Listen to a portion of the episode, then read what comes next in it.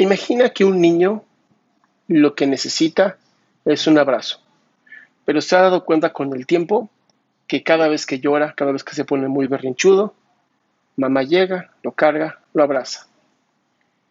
Y así es como su cerebro ha planeado y ha planificado conseguir los abrazos sin tener que pedirlos. Y esto, aunque parece solamente algo hipotético, es lo que hacemos muchísimas personas con respecto a nuestras propias necesidades. Y este tema quería tocarlo contigo porque creo que es un tema sumamente importante y un tema que si no trabajamos desde ya en nosotros, vamos a seguir engañándonos y engañando a otras personas para conseguir lo que realmente queremos, si es que así lo conseguimos. Las necesidades son partes esenciales en nosotros necesitamos cumplir nuestras necesidades. Por eso Maslow hizo una pirámide de necesidades en donde demostró que las más básicas, si no se cumplen, no puedes seguir subiendo en esta pirámide. Pero ¿qué pasa en una sociedad en donde estamos, donde casi todas nuestras necesidades básicas están cumplidas, están a la orden del día? Y sí entiendo perfectamente que hay personas que no están pudiendo cumplir con sus necesidades básicas, pero vamos a hablar de tú y yo que estamos en Internet viendo esto.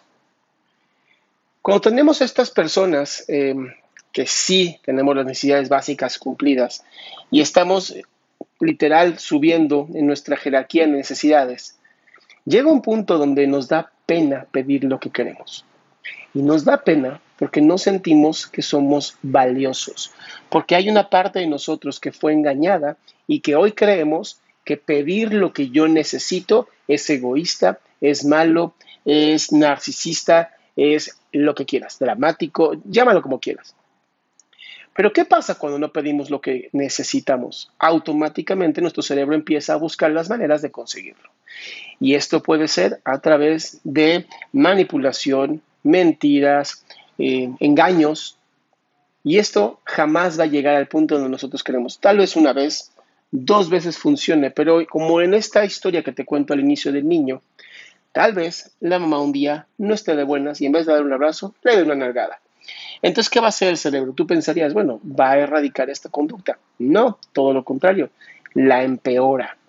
Y es una manera de buscar, mientras más empeora esta conducta, a ver si la necesidad vuelve a ser aceptada. Y esto pasa hasta que se extingue, pero nunca sabemos cuándo se va a extinguir. Por eso, ¿no sería más importante en vez de estar dándole vueltas al asunto, en vez de estar pensando es que si me rechazan, igual te pueden rechazar. ¿Por qué no simplemente pensar, esta es mi necesidad y esto es lo que voy a pedir? Y si piensan que soy egoísta, narcisista, dramático, me vale madres. Me vale madres. Estoy pidiendo lo que yo necesito y eso lleva a dos opciones. O que me digan que sí o que me digan que no. Y esto para mi cerebro va a ser mucho más fácil de entender y mucho más sencillo de poder encontrar una mejor manera de ver las cosas o a otras personas que está tratando de engañar a las personas. Mi nombre es Adrián Salama, mi página adriansalama.com. Espero que te suscribas al canal a donde lo estés adquiriendo esta información y otras mis redes sociales para que no te pierdas nada nuevo.